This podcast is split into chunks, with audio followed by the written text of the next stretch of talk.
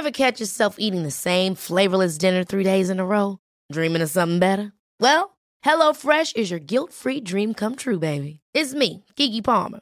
Let's wake up those taste buds with hot, juicy pecan-crusted chicken or garlic butter shrimp scampi. Mm. Hello Fresh. Stop dreaming of all the delicious possibilities and dig in at HelloFresh.com. Let's get this dinner party started.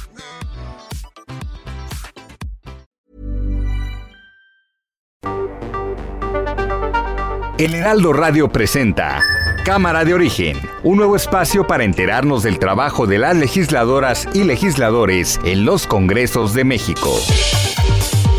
En Cámara de Origen tiene la palabra Carlos Zúñiga Pérez.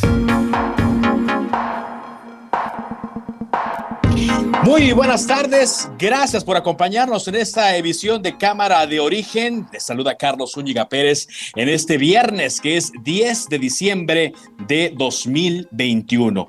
Mucha información que compartir, hay todavía muchas reacciones eh, de ayer en torno a lo que a los temas que les comentamos de las discusiones severas que hubo en el Senado, de las decisiones tomadas en la Cámara de Diputados y por supuesto también muchas reacciones por este gravísimo accidente que le reportábamos ayer en primer lugar de los migrantes en Chiapas, una tragedia mayor. De eso le estaremos hablando en la siguiente hora. Tendremos entrevistas relacionadas a este asunto. Vamos a iniciar, como siempre lo hacemos, escuchando cómo va la información a esta hora del día.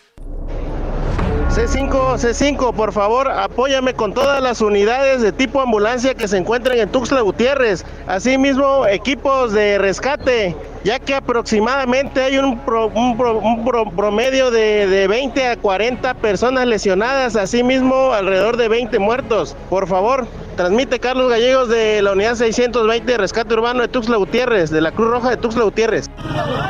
Puro migrante, se acaba de accidentar aquí en la entrada de la colonia El Refugio. Luis Rodríguez Bucio, comandante de la Guardia Nacional. Aproximadamente a las 15.30 horas se reportó la volcadura de un tráiler que transportaba migrantes, esto en el kilómetro 9 de la carretera Tuzla a Chiapa de Corzo. El eh, vehículo siniestrado trasladaba en dos cajas alrededor de 160 migrantes. El reporte preliminar hasta las 22 horas se trata de 54 personas migrantes fallecidas y 105 lesionados. Expresar nuestro dolor por estos hechos tan lamentables, tristes y enviar un abrazo fraterno a los familiares de los que perdieron la vida en este accidente. Murió la actriz y exdiputada del PRI, Carmen Salinas. Muévete bien, Zenobia. Pues si me estoy moviendo. Ay, pero con feeling. Con feeling, mira.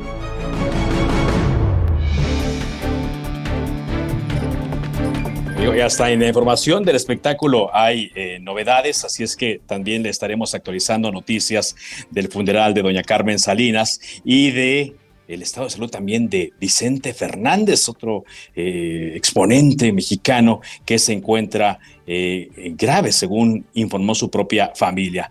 Vamos a más de la información del día. El gobierno de Israel accedió a la solicitud de extradición del exdirector de la Agencia de Investigación Criminal, Tomás Herón, señalado en la investigación por la desaparición de los 43 normalistas de Ayotzinapa.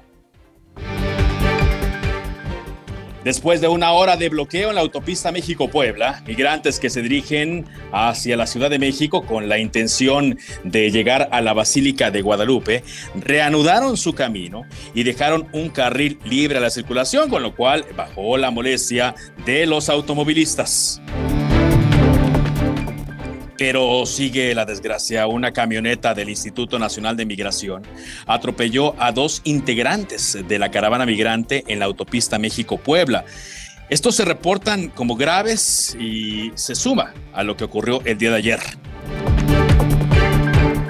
Por cierto, la Fiscalía General de la República reporta que la causa principal de la volcadura del tráiler ocurrida ayer en Chiapas fue el exceso de velocidad el exceso de velocidad, dicen, al tomar una curva provoca la volcadura del tráiler que fue a detenerse en la base de un puente peatonal.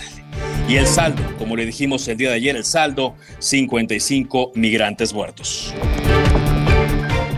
Pero vamos eh, contigo, Bárbara Zucker, porque esta información se está actualizando minuto a minuto, toda vez la presencia de funcionarios del gobierno mexicano e incluso del gobierno de Guatemala. Te escuchamos eh, con tu reporte, con lo último. Bárbara Zucker, jefa de información de Heraldo Media Group en Chiapas. Adelante, Bárbara. Muy buenas tardes, Carlos. Pues efectivamente hace unos momentos se realizó una conferencia de prensa en las afueras del Hospital Gilberto Gómez Maza, donde allí eh, se encuentran internados pues varios eh, varias personas que sufrieron que fueron víctimas de este accidente, de este fatal accidente eh, ayer, ya 24 horas, y justamente llegó el canciller de Guatemala, Pedro Bolo, para, pues, para ver cómo el estado en el que se encuentran sus paisanos, y así a grandes rasgos, eh, te puedo decir que ha declarado su país que va a haber tres días de duelo nacional por, pues, por supuesto, por por este fatal accidente donde 55 personas, el 95% de este total de fallecidos son de origen guatemalteco. Carlos, esto es lo último que, que, que que se está actualizando en esta información. Eh, estuvo también acompañado el subsecretario para América Latina y el Caribe de la Secretaría de Relaciones Exteriores, Maximiliano Reyes, y bueno, fue una conferencia muy breve, la verdad. Eh, hay prensa de todos lados, prensa nacional, internacional, pues que han puesto mucho interés en lo que ocurre aquí en Chiapas con el tema de la migración y eh, bueno, pues el, el saldo actual, como ya lo habías mencionado, son 55 muertos y 107 lesionados hasta el momento. En las instalaciones de Cruz Roja tienen al momento 34 lesionados, que son los que tienen lesiones eh, leves que están quizás en algún momento podrán ser dados de alta, están en la espera, eh, se encuentran bien de salud, ya recuperando el ánimo y quizás ya también contándonos un poquito más de, de qué fue lo que pasó el día de ayer cuando estaban pues transitando en este tráiler que pues terminó por el exceso de velocidad volcándose a la orilla de la carretera y bueno, sucedió todo lo que ya sabemos. Todo lo que ya sabemos. Ayer cuando tú nos dabas la primera cifra, pues nos espantamos, ¿no? Porque el primer dato que tú tenías eh, hace 24 horas, Bárbara, era de 30 fallecidos. Y sí, nos vimos en la producción las caras diciendo, esto es inconcebible. Pero conforme fueron llegando eh, eh, las imágenes, las fotografías y los testimonios, pues sí, nos dimos cuenta que la magnitud era enorme, una tragedia de grandes dimensiones. ¿Qué va a pasar? Bárbara, con eh, los cuerpos de estos 55 migrantes? ¿Cómo se hará eh, la repatriación, sobre todo de, los, eh, de la mayoría que son guatemaltecos?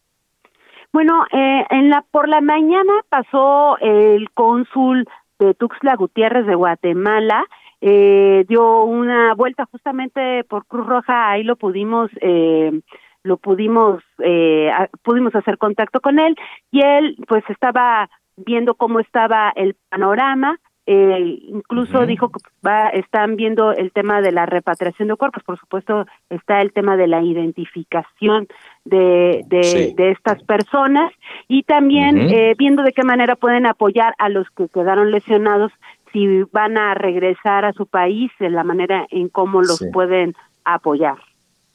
Sí, ahora. hasta el momento es toda la información así que nos dan. Muy bien, ahora Bárbara, eh, ¿cómo lo está procesando la población chiapaneca, porque si bien eh, eh, sabemos que han generado problemas, hay molestia, hay sentimientos eh, no muy favorables hacia los migrantes que pasan por Chiapas, hay otra parte de la población que sí los afecta. No sé si se han conmovido con esto que ocurrió ayer.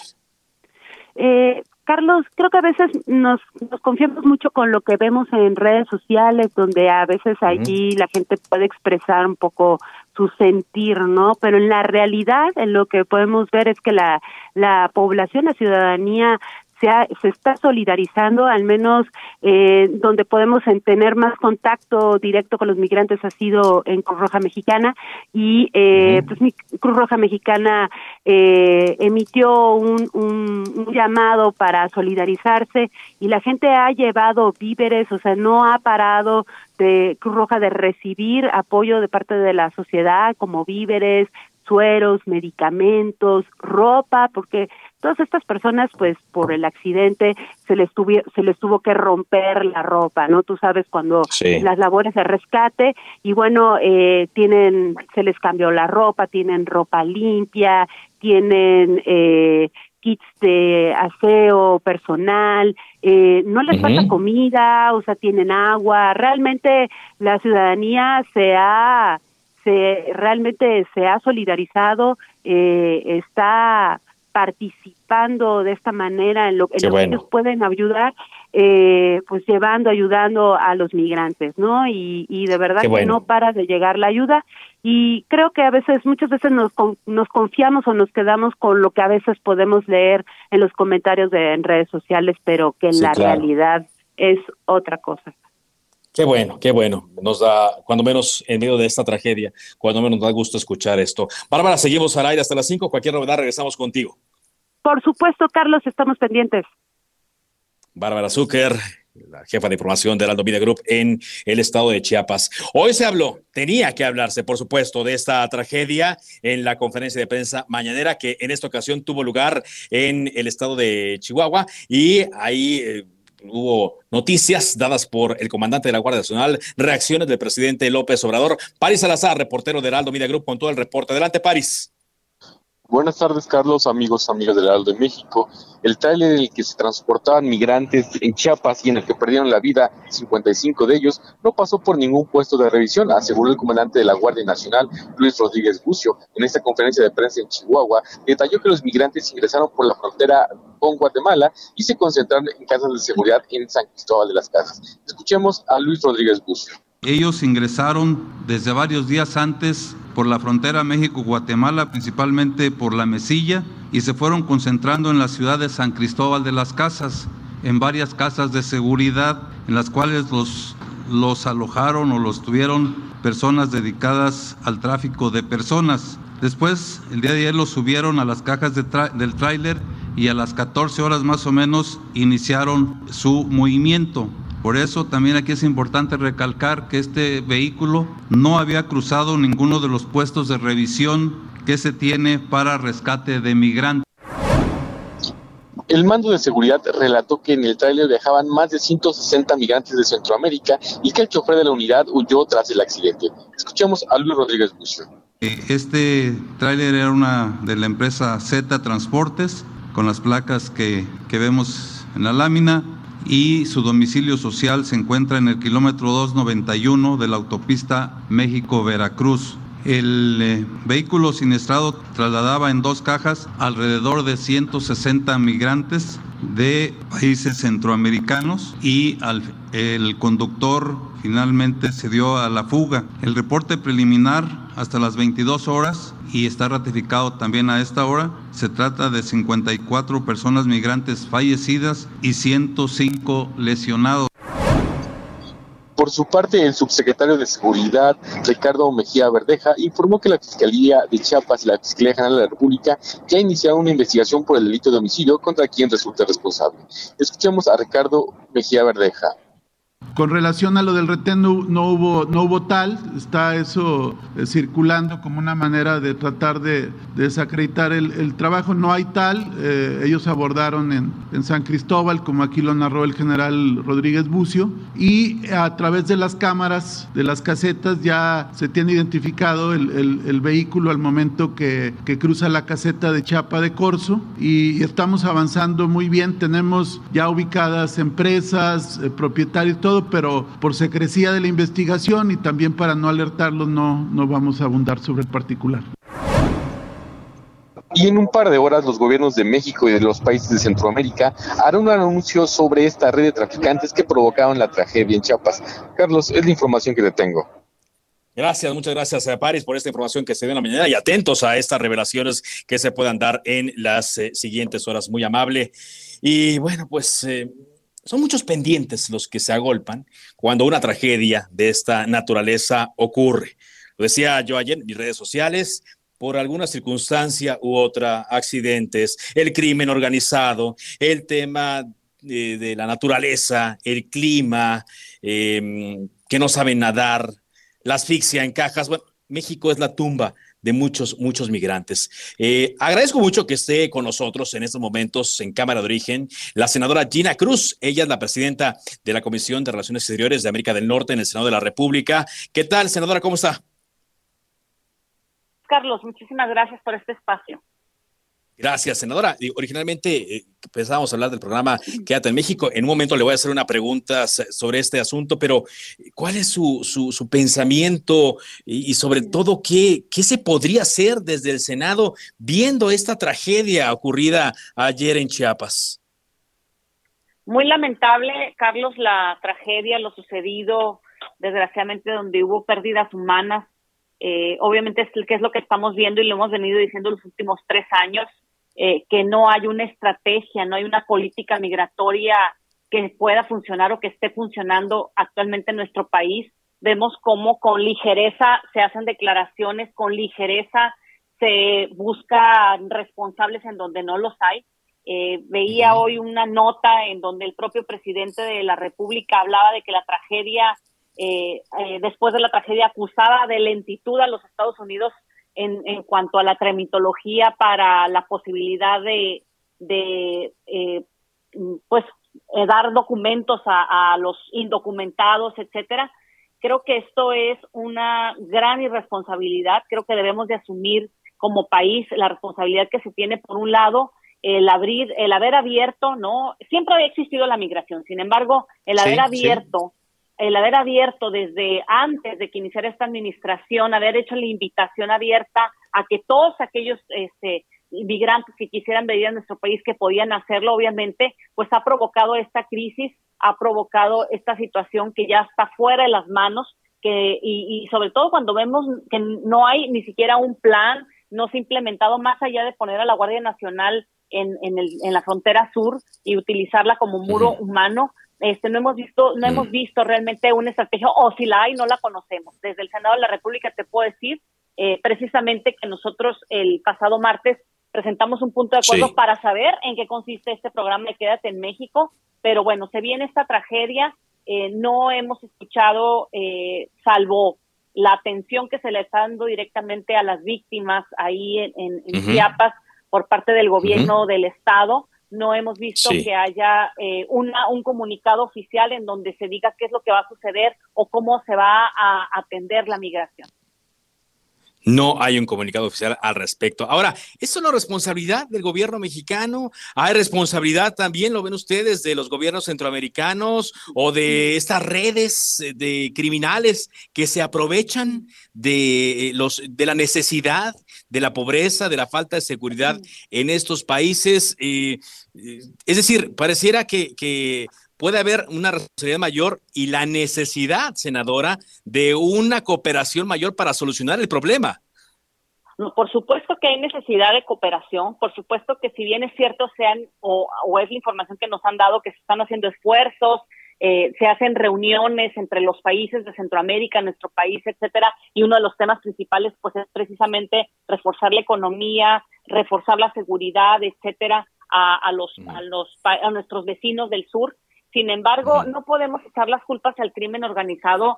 Si, si ellos están funcionando es porque el gobierno no ha podido atacar, el porque el gobierno no tiene una estrategia en materia de seguridad eficaz, eficiente, que pueda prever o prevenir que esto esté sucediendo. Eh, senadora, estoy platicando con la senadora Gina Cruz, ella es de Baja California, presidenta de la Comisión de Relaciones Exteriores eh, América del Norte en el Senado de la República. Usted, bueno, siendo ciudadana fronteriza, conoce eh, este tema.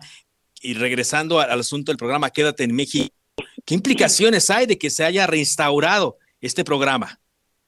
Pues obviamente, ¿cuáles son las implicaciones inmediatas que nosotros podemos prever o ver?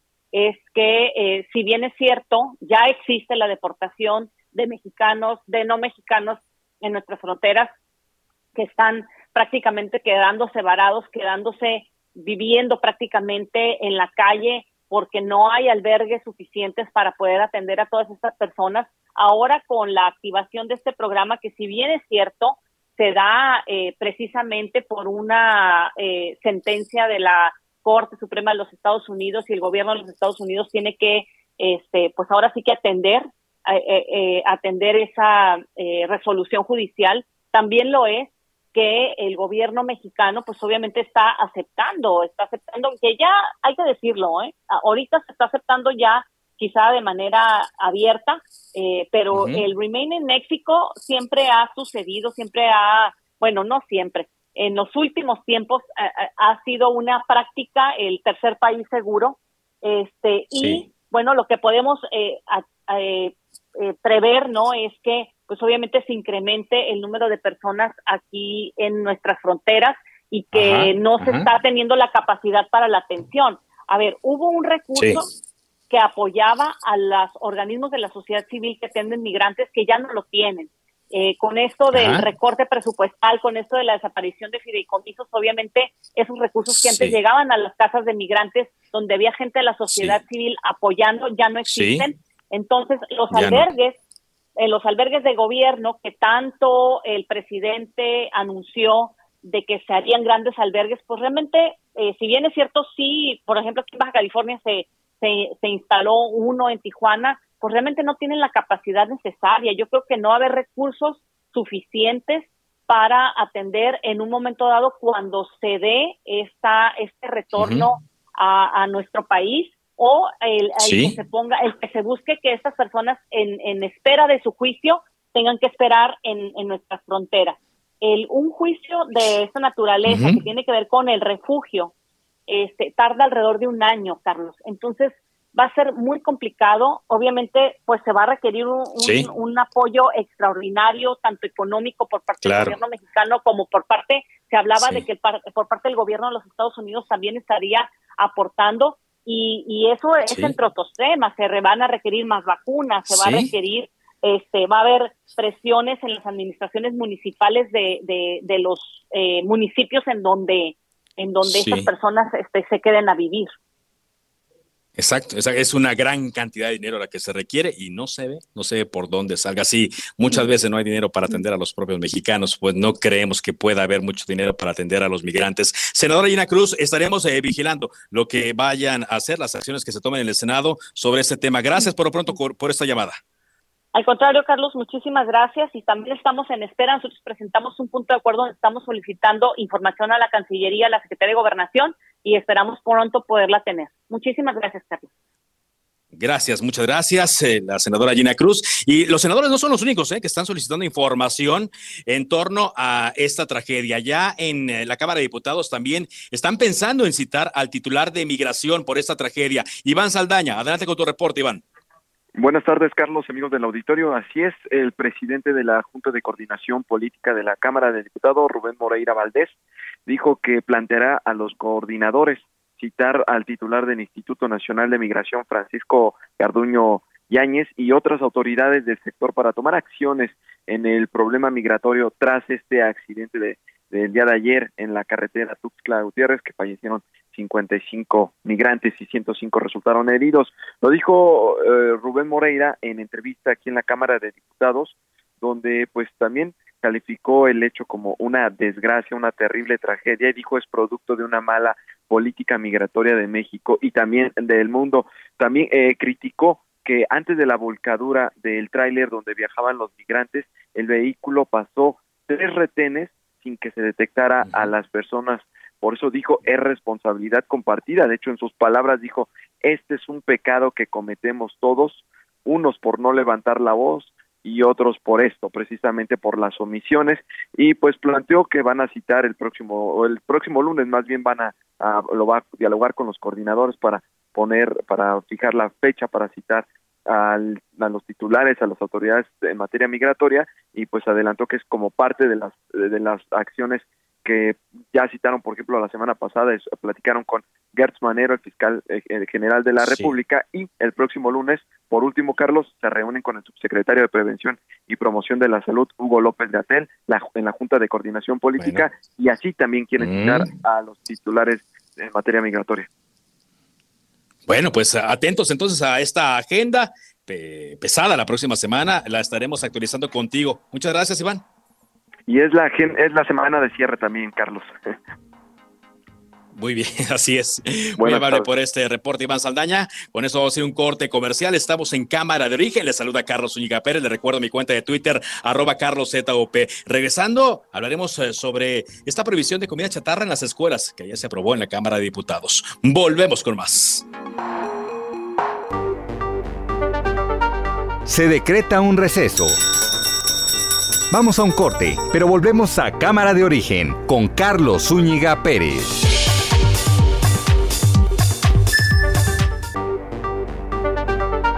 Se reanuda la sesión.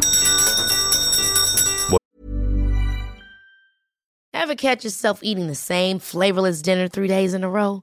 Dreaming of something better? Well, HelloFresh is your guilt-free dream come true, baby. It's me, Kiki Palmer.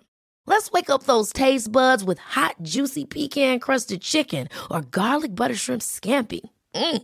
Hello Fresh. Stop dreaming of all the delicious possibilities and dig in at HelloFresh.com. Let's get this dinner party started.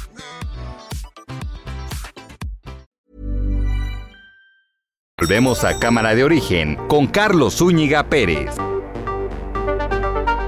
Contacte a Carlos Zúñiga Pérez en Twitter, Facebook e Instagram como arroba carloszup.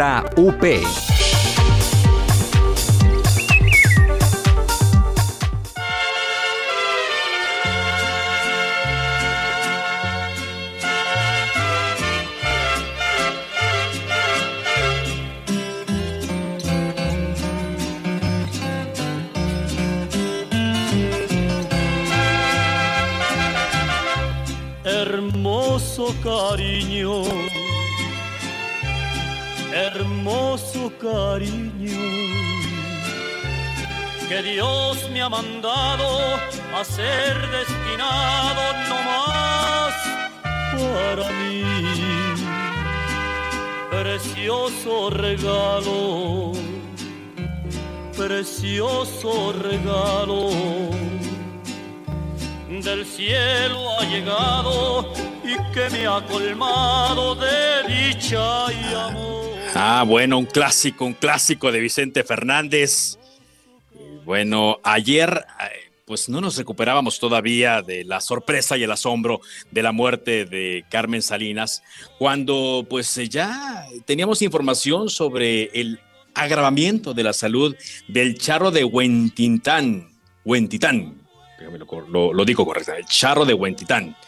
La familia se presentó en horas eh, no de visita al hospital donde se encuentra eh, internado eh, Vicente Fernández y pues se ha confirmado hoy noticia de que se encuentra grave.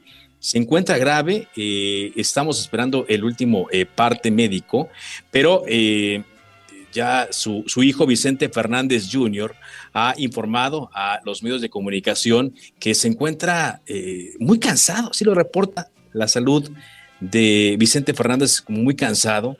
Recordemos que eh, em, pues, eh, desde hace tiempo sufrió una caída, luego se descubrió a raíz de esa caída que tenía el síndrome de Julián Barré y ahora eh, pues se reporta que está en el área de terapia intensiva de un hospital de Guadalajara donde lleva internado y la familia pues se encuentra en el lugar diciendo que se encuentra, se encuentra pues eh, en condiciones eh, preocupantes.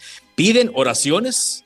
El hijo de Vicente, Vicente Fernández Jr., dijo, una disculpa porque yo nunca eh, pido esto, gracias por los rezos, lo único que puedo decir es que las oraciones son lo más importante. Lo veo muy cansado, pero está echando todas las ganas, gracias a Dios. Así dijo eh, Vicente Fernández Jr. en torno a eh, la salud y estamos esperando ya en cualquier momento el parte médico, ya con los datos específicos de a qué se debe que Vicente Fernández se encuentre en esta condición.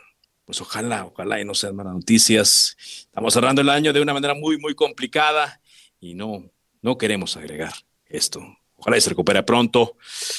Y bueno, como le decía, eh, ayer, ya para cerrar el jueves, nos enterábamos de la muerte de Carmen Salinas después de un mes de estar casi eh, hospitalizada luego de este derrame cerebral eh, que sufrió este accidente cerebrovascular que la mantuvo en coma. Anoche murió, así lo dieron a conocer su familia y los productores con los que trabajó recientemente. Esta tarde se le da un último adiós en la funeraria Galloso de Félix Cuevas. Ahí se encuentra Mario Miranda de Heraldo Media Group. Mario, ¿cómo van las cosas? Buenas tardes. ¿Qué tal, Carlos? Buenas tardes. Pues para informarte que continuamos en la funeraria donde se encuentran velando a la primera de Carmen Salinas.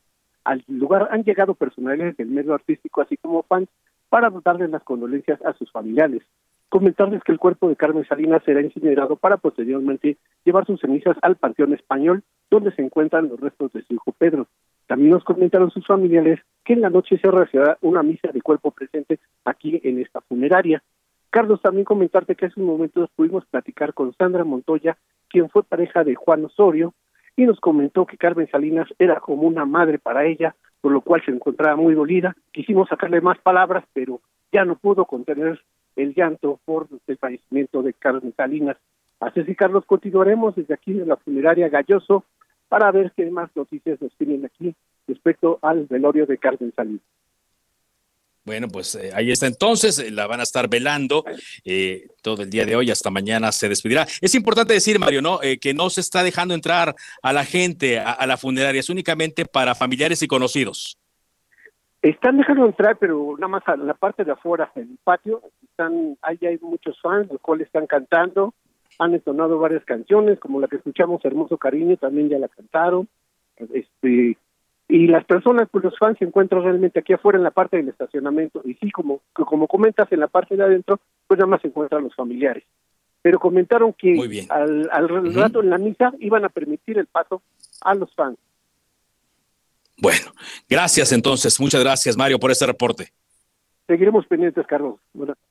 Sí, y, la familia se disculpaba por esta situación, pero decían también que eh, respetando los protocolos por la pandemia no podía haber un tumulto dentro de la capilla ardiente donde están los restos de Carmen Salinas. Así es que atentos más bien a lo que se informe a través de los medios de comunicación como El Heraldo Radio. Bueno, cambiamos de tema cuando son las 4 de la tarde con 36 minutos tiempo del centro de México. Ayer le damos a conocer esta información. El Pleno de la Cámara de Diputados, eh, prácticamente por unanimidad, aprobó prohibir la distribución gratuita venta y suministro de comida chatarra a menores de edad dentro de escuelas, escuelas públicas y privadas de educación básica. Agradezco que esté con nosotros para entender un poco más eh, de esta decisión a la diputada del PRI, Ana Lilia Herrera. ¿Cómo está, diputada? Buenas tardes. Al contrario, muchas gracias. Buenas tardes. ¿Cómo se logró llegar a, esta decisión dentro de la iniciativa, eh, diputada, entendiendo que, bueno, pues la comida chatarra ha estado presente durante muchas décadas eh, en las escuelas? Pues sí, mira, primero quiero señalar que esto fue un ejercicio de continuidad y creo que eso es muy valioso en estos tiempos que estamos viendo desaparecer instituciones, programas, con el, con el gran pretexto de la austeridad. En la pasada legislatura, dos compañeras diputadas, Verónica Juárez y, eh, y Angélica Domínguez, presentaron un par de iniciativas en este sentido. Debo decir también que la Comisión de Derechos de la Niñez y la Adolescencia hizo una serie de foros, consultó a todos los sectores involucrados y este dictamen eh, quedó aprobado en comisiones la pasada legislatura. Siguiendo el procedimiento legislativo, le dimos continuidad y también eh, lo revisamos y se aprobó por unanimidad. Mira, yo creo que es un paso muy importante porque tenemos cifras verdaderamente alarmantes en materia de obesidad. Sí. Por ejemplo, eh, de acuerdo con datos de la OCDE, México está en el segundo lugar de obesidad infantil entre los países miembros de esta organización. Y bueno, pues el reto es poner un granito de arena. Yo, yo no creo que esta sea la solución, pero sí es, sí es un avance para prevenir y combatir la obesidad infantil, para fomentar hábitos alimenticios saludables entre nuestros niños, niñas y adolescentes. Y bueno, pues con esta reforma haciendo es dejar clarita la prohibición de vender comida eh, chatarra al interior de las escuelas de educación básica. Sí. Y, bueno, pues creo que hay mucho que avanzar. La verdad es que yo ayer hacía la reflexión de decir, bueno, pues esta es una parte, qué bueno que lo logramos, qué bueno que fue por unanimidad. Eh, tenemos que fomentar que haya formas de alimentación mucho más saludables, pero por el otro lado estamos viendo condiciones de pobreza, los pobres entre los pobres son menores de edad, estamos viendo problemas muy graves de desnutrición eh, y en un momento donde en México desaparecieron los comedores comunitarios, desaparecieron las estancias infantiles que brindaban alimentos sanos, equilibrados a nuestros menores, eh, desaparecieron las escuelas de tiempo completo, parte de las reservas que yo presenté en tribuna durante la discusión del presupuesto fue, pues me opuse, lamentablemente no tuvimos eco en las pero me puse a que le quitaran recursos a la leche liconza, imagínate, ¿no? Que es el único alimento sano que llega a muchos hogares por las condiciones de pobreza. Entonces, bueno, pues yo creo que eso es un avance. Tenemos que ir todos eliminando de nuestra dieta cotidiana estos estos productos que tienen poquísimos nutrientes que nuestro cuerpo necesita, que tienen exceso de grasa, azúcar y sal. Y bueno, pues de eso se trata. Esta, de eso se trata, sí, por supuesto pasa al Senado, donde pues eh, debería pasar sin ninguna modificación. Ahora, aquí también el llamado, eh, Ana Lilia, estoy platicando con Ana Lilia Herrera Lanzado, diputada del PRI, presidenta de la Comisión de los Derechos de la Niñez y Adolescencia, es que los padres de familia también tengan una conciencia, es decir, no venga únicamente una prohibición, sino que eh, a partir de esto, los padres de familia tengan un plan para poder eh, hacer lo necesario para que los niños coman y coman bien. Me, explicaban que ya con el tema de la pandemia, los expendios estaban ya muy limitados, entonces esto obligó a los papás a, tener que preparar el lunch, como le dicen, ¿no? el refrigerio, el lonche, como decimos allá en el norte del país, eh, pero tienen también que tener conciencia de que esto, en la medida de lo posible, eh, debe ser con, con los alimentos más nutritivos que tengan al alcance. Exacto. la verdad es que también se trata de eso, de generar conciencia. Es una prohibición que, que abarca el interior de las escuelas, pero pues afuera también está el problema. Entonces sí tenemos que fomentarlo como padres y bueno, pues eso tiene que ver, insisto, eso es una parte, necesitamos pensar en una política integral para realmente eh, garantizar la alimentación que necesita la niñez. Acuérdate que en los primeros años de vida se forma y se desarrolla el cerebro. Los daños por desnutrición en nuestras niñas, niños, son irreversibles. Nos van a acompañar toda la vida. Entonces, bueno, creo que eso es un paso muy importante, que bueno que lo consenso. Espero que haya el mismo consenso en el Senado, eh, pero necesitamos ir más allá. Y yo ayer les decía en tribuna, necesitamos que este sea un momento de reflexión para que en el próximo presupuesto de egresos, si le quieren poner otro nombre a los comedores comunitarios, si quieren llamar de otra forma las estancias infantiles y las escuelas de tiempo completo, pues que lo hagan. Pero no podemos quitar esos recursos que hoy dejaron de llegar a los menores y que tienen que ver con su pleno desarrollo y su alimentación. Sí, me decía un padre de familia que, bueno, pues considerar eh, siquiera que pueda haber desayunos en las escuelas, pues es muy difícil en estos tiempos, diputada.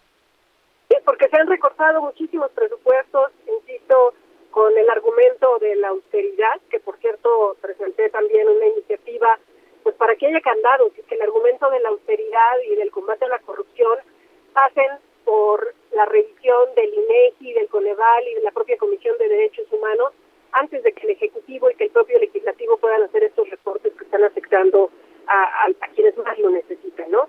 Y bueno, pues en el tema del no consumo de comida chatarra, hay, hay que advertir que México tiene un porcentaje muy alto de población con diabetes, las proyecciones son alarmantes y que esto nos ocasiona eh, problemas futuros de salud, el envejecimiento prematuro, la diabetes, la hipertensión, el hígado graso, complicaciones respiratorias, asma, alteraciones ortopédicas, hasta daño renal, todo esto ocasionado por el sobrepeso y la obesidad. Entonces pues, hay que prevenir, hay que comer más sano, pero también hay que tener que comer. Y en esa batalla estamos.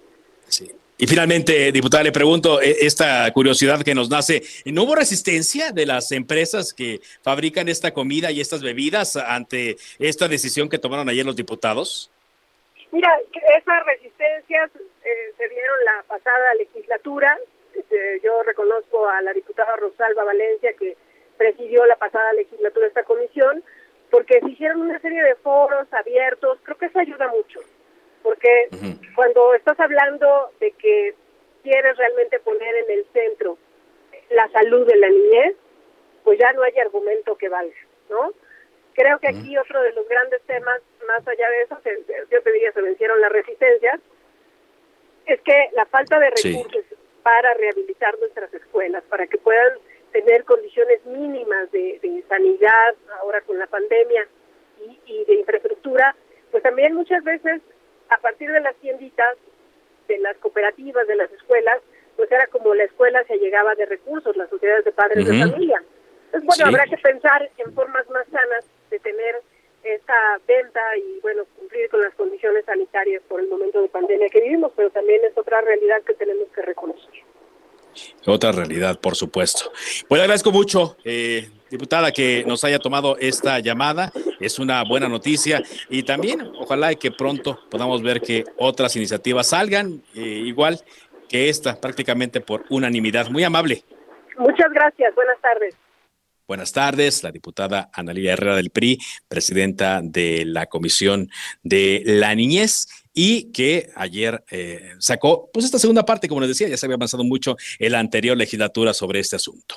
Bueno, hablando de diputados también y de iniciativas que se están preparando cuando son las 4 de la tarde con 45 minutos tiempo del centro de México, eh, ayer fue el Día Internacional contra la Corrupción, un tema del cual hemos estado hablando mucho en México y hemos estado escuchando hablar mucho a nuestros gobernantes, aunque pareciera que se habla mucho y se avanza poco. De acuerdo a los eh, estudios que se hacen, a los índices a los que está inscrito México. Eh, por eso me llamó la atención que el diputado Mauro Garza del Partido Movimiento Ciudadano ayer eh, presentaron una iniciativa en torno a este asunto. le agradezco que esté con nosotros en la línea telefónica. ¿Qué tal, diputado? ¿Cómo le va? ¿Qué tal, Carlos? Muy buenas tardes. Qué gusto saludarte. También qué gusto poder dialogar con todo tu auditorio. Gracias, eh, diputado. ¿De qué se trata esta iniciativa, la creación del Sistema Nacional de Compras Públicas? ¿Qué es? Gracias, Carlos. Como bien lo mencionas, eh, no solo se avanza poco, yo creo que más bien vamos retrocediendo. Ayer en, el, en este Día Internacional Combate a la Corrupción hablábamos de que por primera vez de que se tiene registro en Compranet, pues las adjudicaciones directas que deberían de ser la excepción, pues simple y sencillamente ahora representan un mayor monto que las licitaciones públicas. Y adicional, en las adjudicaciones directas, pues tan solo en los últimos, del 2018 al 2020, se otorgaron adjudicaciones directas por más de 4.500 millones de pesos a empresas que no tienen ni siquiera un año de creadas. Pues obviamente no hay que ser expertos en saber que es una completa simulación. Eh, vamos en un franco retroceso en este sentido. Y el presidente en, aquel momento cuando estaba en campaña pues hablaba de que todos los grandes problemas del país se resolverían acabando con la corrupción. Cuando se le preguntaba cuál era su plan para el crecimiento económico pues hablaba de que terminar con la corrupción cómo íbamos a mejorar el sistema de salud acabando con la corrupción cómo íbamos a mejorar la seguridad acabando con la corrupción. Y pues por desgracia hoy estamos peor en el tema de eh, acceso a los servicios médicos, hoy estamos peor en el tema económico, hoy estamos peor en el tema de seguridad y por desgracia también estamos peor en el tema de corrupción. De ahí la necesidad de que si bien el sistema nacional anticorrupción hace recomendaciones, pues las mismas no, no tienen un carácter vinculante. Y hoy necesitamos que realmente se establezca un procedimiento por las compras públicas, que es el recurso de todos los mexicanos, no puede ser el botín de un solo hombre, de un solo gobierno, reitero, es el recurso de todos los mexicanos, pues que realmente se puedan hacer con apego a las reglas internacionales, que se hagan con transparencia, que, que, todos tengan acceso a saber a quién se le está comprando, a qué precio se le está comprando, por qué se le está comprando, y eso es lo que necesitamos, vamos, si se puede establecer en, en las empresas y hacer buenas prácticas, ¿por qué no lo podríamos hacer en la parte del gobierno? Yo creo que ¿Y, ¿Y qué falta, diputado? ¿Qué, ¿Qué falta para que esto ocurra? Bueno, realmente lo, lo, que, lo que se requiere y que muchas cuestiones es lo más complejo, pues es voluntad de parte del gobierno que, que realmente permita que se pueda tener un sistema en la cual también se hablaba en campaña, pues que pueda tener eh, acceso los ciudadanos, que puedan tener el pleno conocimiento, que se pueda reformar el artículo 134 y que realmente tenga un carácter vinculante el tema de las licitaciones públicas y eh, poder reducir el número de las adjudicaciones directas. Está muy claro en, en, en qué sentidos, en casos de urgencias y todo se deben de dar, pero que reitero que sean la excepción y no la regla. Y, esta propuesta que usted hace del Sistema Nacional de Compras eh, Públicas, ¿qué implica? Lo que, lo que estamos buscando es precisamente que, pueda tener este carácter vinculante, que, realmente se puedan involucrar las partes necesarias para que las recomendaciones que ha hecho el Sistema Nacional Anticorrupción puedan tomar sentido, puedan tomar este carácter y se pueda eh, procesar como se están haciendo las compras con apego a la transparencia, con apego a economías de escala, con apego a este tipo de cuestiones, es lo que estamos trabajando, lo estamos integrando, también lo estamos trabajando junto con Transparencia Mexicana para traer las mejores prácticas para que también se pueda dar en este sentido. Pero no implica, eh, diputado, estoy platicando con el diputado del partido Movimiento Ciudadano, Mauro Garza, no implica la creación de un nuevo instituto, de nuevas oficinas. No, no, lo que no queremos es, es hacer más gasto para precisamente lo que queremos es eficientar. Ya hay algunos estados que han dado avances y lo mismo que están en estos estados, mejor las buenas prácticas, pues que se puedan establecer a nivel nacional. Lo que buscamos, reitero, no es hacer eh, y seguir creciendo la burocracia y hacer esto eh, más pesado y que, y que, que, requiere un gasto adicional. Al contrario, lo que queremos es que los recursos de todos los mexicanos se puedan optimizar, se puedan realizar compras adecuadas y se pueden hacer con, con, con, con total transparencia. Hoy es muy complejo encontrar, y más con estas propuestas del presidente, pues que prácticamente con este famoso secretazo, pues donde todas las obras importantes de infraestructura que se consideran de seguridad nacional, cuando el tema de combate a la corrupción, ese sí es de seguridad nacional y es ahí donde tendríamos que estar trabajando. Ok, y finalmente, diputado, viendo esto, ¿no? La resistencia que hay a la transparencia, a la rendición de cuentas, a, dar información clara y precisa, ¿qué ruta le ve a esta iniciativa que presentó usted ayer? No, pues yo creo que es importante que los, ciudadanos y todos podamos hacer la correcta presión a nuestros diputados, inclusive pues a los diputados ya sabemos que se requiere del esfuerzo del grupo parlamentario de Morena, del Partido Verde, del Partido del Trabajo, pues ellos hablaban que no son igual que los de antes, pues nosotros creemos que son peores porque en el tema de corrupción, pues simple y sencillamente se vamos en un franco retroceso. De ahí la necesidad. Y lo que pedimos es, si ellos consideran que lo, pueden hacer de manera correcta, pues que lo hagan y que lo transparenten y no que sigamos a la opacidad. ¿A cuál comisión eh, se fue esa propuesta? Va, va a ir directamente eh, a, la, a, la, comisión eh, que tendrá que, que turnar, que tendrá que hacer estas revisiones precisamente en el combate a la corrupción. Muy bien, diputado, pues eh, suerte entonces, ojalá y, el empuje que le den de resultados, porque sí, estamos eh, en momentos en donde parece que la oscuridad, la opacidad eh, puede reinar cuando es el momento en el que todo debe estar más claro, limpio, más transparente. Gracias por tomarnos esta llamada. Gracias por la oportunidad y le estamos informando el avance. Muchas gracias, eh, diputado Mauro Garza del Partido Movimiento Ciudadano.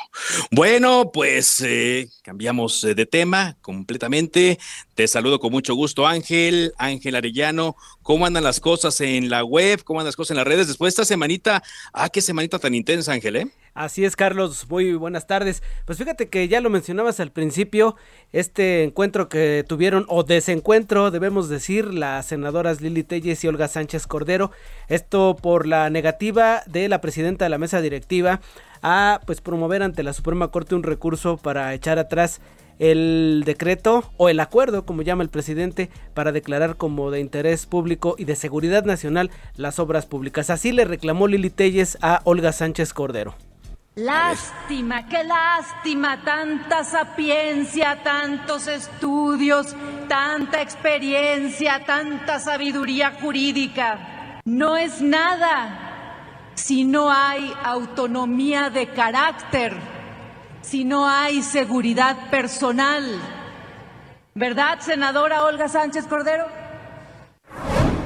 Y la senadora trataba de seguir con su argumento, pero no la dejaba Lili Telles, ahí al fondo se escucha. Vamos a escuchar un fragmento. A ver. Entonces, fue interesante también saber y conocer que en la Cámara de Diputados, en la legislatura pasada, la, la legislatura. Senadora, ya le di muchas veces el uso de la palabra y nadie lo ha aludido. Pues ahí está, ahí está, no la dejaba hablar. Así No, que, no. oye Carlos, y rápidamente uno de los temas que también llamó mucho la atención es el árbol de Navidad ahí en el Senado con una, Sí. una serpiente. Fíjate que el, ahí pues de- lo compararon con Quetzalcóatl. Esto, no es, lo- esto sí. no, no es la primera vez que ocurre. Allá en 1930, en el gobierno de Pascual Ortiz Rubio, se quería que en vez de Santa Claus fuera Quetzalcóatl quien repartiera los regalos. ¿Qué te parece? Fue una iniciativa Sí. del, de- del secretario de, de Educación, Carlos Trejo, no el, no el de Cañitas, ¿eh? no el que anda buscando No, no. fantasmas.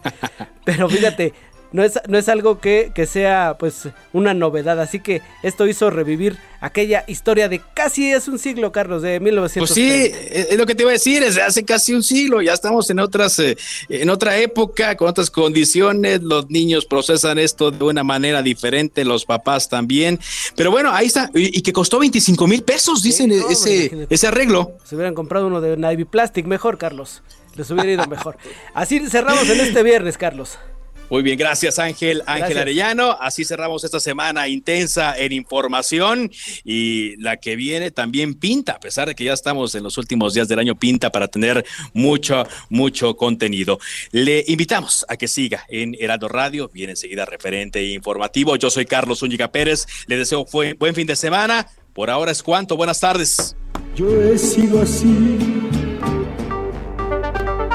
Se cita para el próximo programa. Cámara de origen, a la misma hora, por las frecuencias de El Heraldo Radio. Se levanta la sesión.